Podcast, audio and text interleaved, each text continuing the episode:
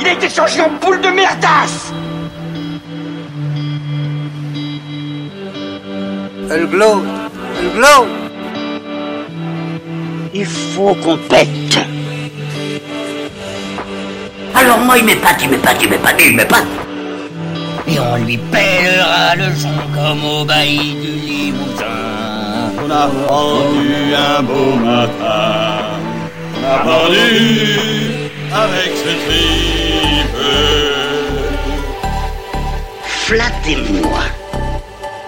Eh ben la denrée, on est en France. Allez, cul sec Bonjour, bienvenue sur Histoire d'en dire plus.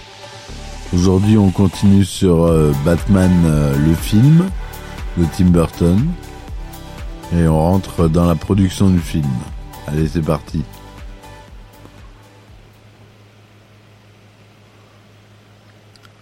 Cela semblait couler de source. 1979, Superman, le film, vient de casser la baraque aux États-Unis. Aussitôt, les producteurs Benjamin Melkiner et Mich- Michael Yoslan se ruent chez DC Comics pour acheter les droits d'adaptation de Batman. Le justicier en, en collant bleu attire les spectateurs par millions. Alors pourquoi pas le chevalier de l'ombre? Et puis après tout, Batman n'a qu'un an de plus que Superman. Sa première apparition dans les kiosques date de 1939 et sa popularité a entraîné la réalisation de feuilletons télé en noir et blanc dans les années 40, en couleur criarde au début des 60s, ou même des cartoons pour les vénards du samedi matin. On l'a déjà vu euh, sur les précédents euh, podcasts. En outre, voyons les choses en face, le Batman créé par l'illustrateur Bob Kane est un personnage bien plus intéressant que le très altruiste Superman. Hyper-héros dépourvu de tout pouvoir surnaturel, Bruce Wayne est un type complexe qui utilise son génie et sa richesse pour assouvir une vengeance personnelle. Un inspecteur Harry déguisé en chauve-souris pour ainsi dire. Quant à la majesté de Batman lui-même et l'architecture du très noir, très film noir de Gotham City, on jurerait qu'elle n'existe que pour être transposée à l'écran. En d'autres termes, si un personnage méritait de passer le cap de la fiction à la réalité, c'était bien lui. Il a fallu pourtant attendre dix ans entre l'achat des droits et la sortie surmédiatisée du film de, en juin 89. Une décennie d'obstacles, de scénarios cent fois réécrits, de changements à vue, de différents artistiques insolubles. En dépit de son potentiel cinématographique, ou peut-être à cause de lui, Batman ne s'est pas laissé faire comme ça.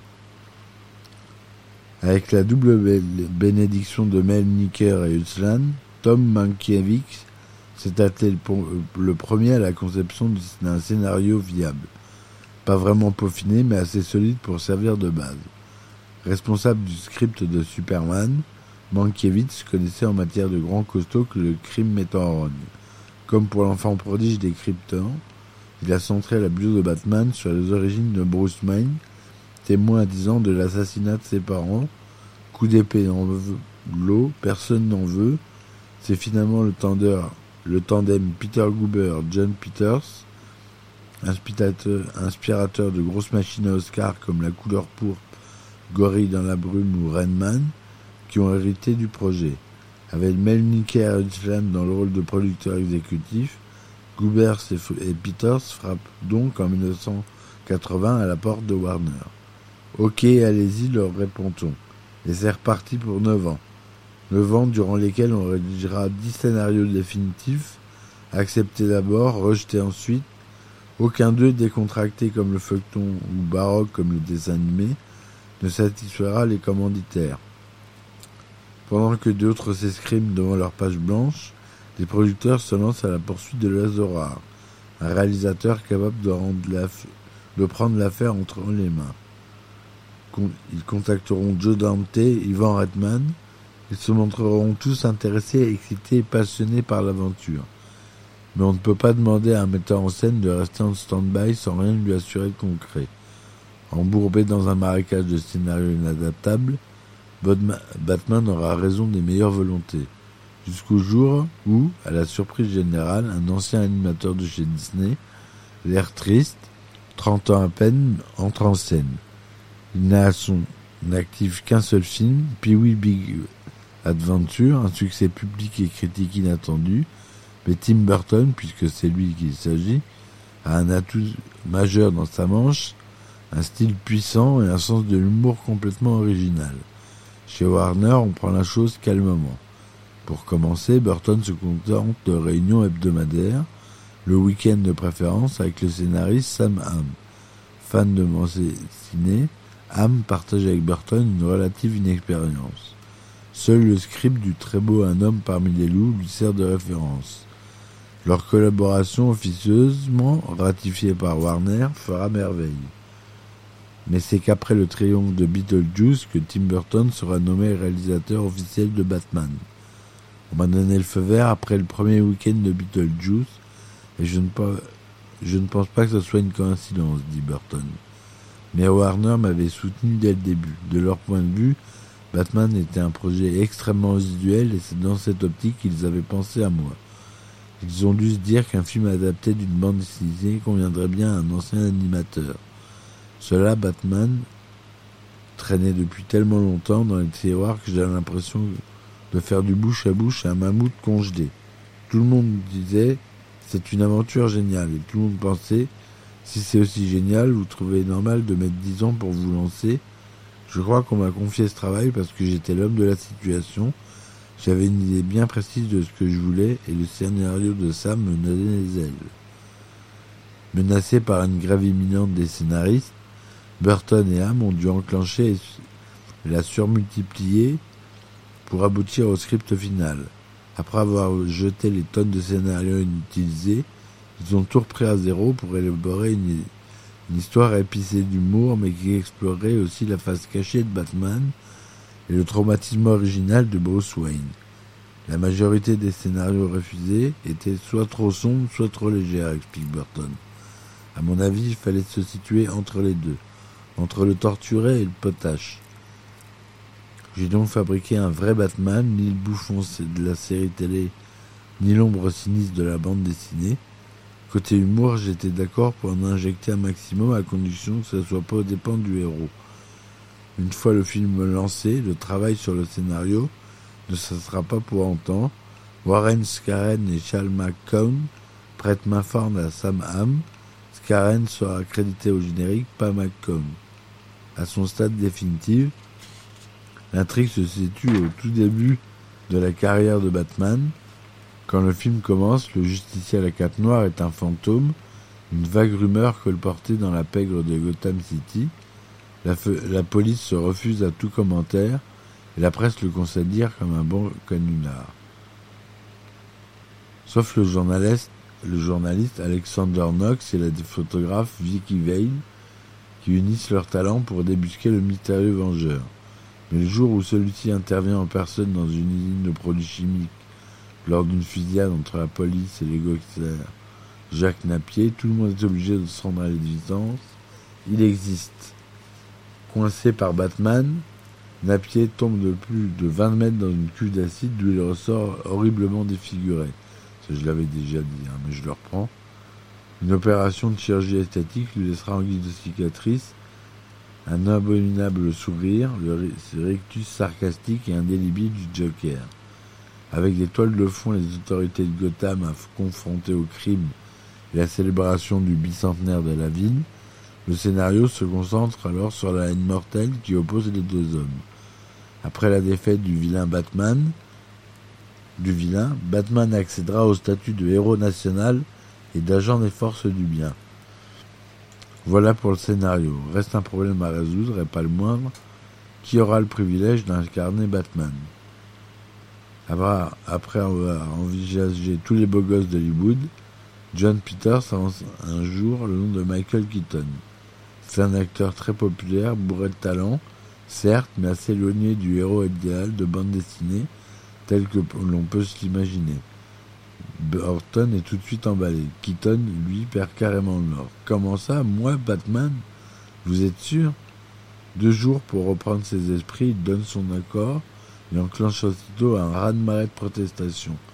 Les fans de Batman ne veulent pas lui dans la peau de leur idole. Il n'était pas si manifestement le seul à se demander s'il était fait pour le rôle. Des milliers d'Américains se le demandaient aussi. Ils ne sont pas d'ailleurs gênés pour inonder la Warner de l'être indigné, 50 000 très exactement. Ce tohu-bohu sans précédent a même fait la une du Wall Street Journal. Pas intimidés pour autant, les producteurs ont maintenu leur décision. Michael Keaton sera Batman, un point c'est tout. Ils ont eu raison, une bande-annonce particulièrement bien charpentée, diffusée dans tout le pays, a très vite convaincu les réticences des plus acharnés. Quand les gens ont entendu le nom de Michael Keaton, ils se sont dit que le Batman sera un zigoto de cette foraine, genre Beetlejuice, explique Burton. Je savais que c'était pas ce que je voulais faire et tous ces remous ne m'ont guère impressionné. J'avais, comme qui dirait, anticipé cette réaction du public parce que je la connaissais bien. Quand Superman est sorti, je me suis rendu à une convention de bande dessinée à San Diego où on me montrait un diaporama du film. Un fan s'est mis alors à hurler. Superman ne se changerait jamais sur la corniche d'un building. Je vais boycotter ce film et dire à tous ses copains, à tous mes copains d'en faire autant. Et le public a applaudi. C'était un vrai cri du cœur.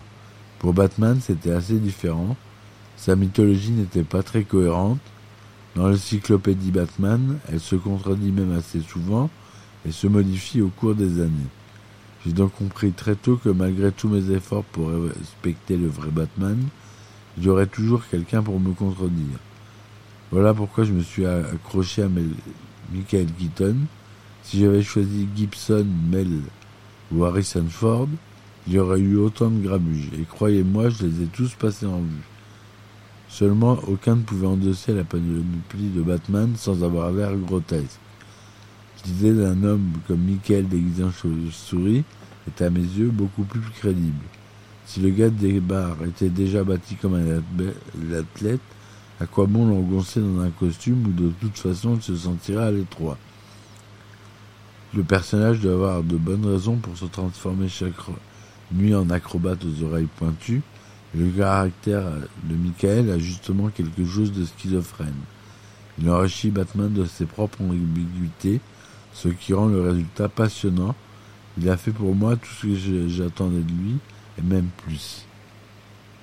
En revanche, le choix de Jack Nicholson pour interpréter le Joker a immédiatement reçu l'imprimateur du public. Réputé pour la démesure de ses rôles de psychotique, il avait même sur son visage le rictus démoniaque du vilain de l'histoire. Jack n'a signé qu'après d'innombrables discussions, dit Burton, nous l'étions rencontré plusieurs fois, et plus on se voyait, et plus j'espérais qu'il dirait oui. Ce que j'admire chez lui, c'est sa faculté d'approfondir le moindre rôle, même le plus fou, et de s'en emparer. Dans ce cas précis, nous désirions tous deux la même chose, rendre crédible une créature aussi absurde et ridicule que le Joker. À ce jeu-là, Nicholson est le meilleur. Un maître, je vous dis. Si nous nous sommes vus aussi souvent, c'est à mon avis parce qu'il voulait connaître à fond mes idées sur le film. S'il ne s'était pas senti à l'aise avec moi, il n'aurait jamais donné son accord. Et après avoir dit oui, il m'a soutenu jusqu'au dernier tour de manivelle. Prévu pour se dérouler au studio anglais de Pinewood, le tournage demandera la participation de nombreux techniciens américains, dont un certain nombre de croisières entre Londres et les États-Unis. J'avais mille raisons de vouloir tourner en Angleterre, dit Burton. La première était d'ordre financier. Même si peu après avoir pris notre décision, le dollar a brutalement chuté. Mais toute considération économique à part, l'Angleterre offre beaucoup plus d'avantages. Pinewood avait énormément d'espace disponible, alors qu'à Los Angeles, tout est loué des années à l'avance. On nous a proposé de filmer en extérieur, mais ça semblait aberrant. Les personnages de Batman sont si extrêmes qu'ils ne peuvent, à mon sens, se mouvoir que dans un univers spécialement conçu pour eux. J'avais beaucoup aimé Superman. N'empêche que Richard Donner a tourné à New York même, il n'a pas réussi à capter la magie de la bande dessinée. Avec ses plateaux à ciel ouvert, traversés d'immenses avenues, Pinewood était l'endroit rêvé pour construire les décors dont nous avions besoin. Et puis l'ambiance d'une superproduction tourne souvent à l'hystérie. Là-bas, loin de tout, je pouvais me concentrer sur le film et rien que sur lui. Voilà, euh, pour cet épisode euh, sur l'approfondissement du film de Batman de Tim Burton, les effets spéciaux. On, en est au scénario. Le prochain épisode, on approfondira les acteurs. Pardon.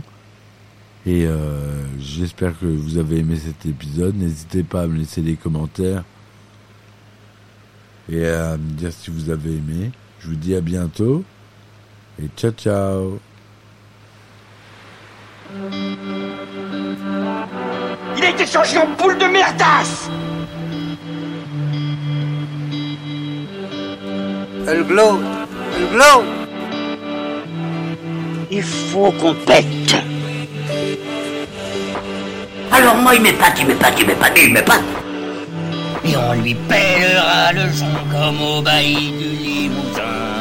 On a pendu un beau matin. On a pendu avec ce tripe. Flattez-moi. Eh ben la denrée, on est en France. Allez, cul sec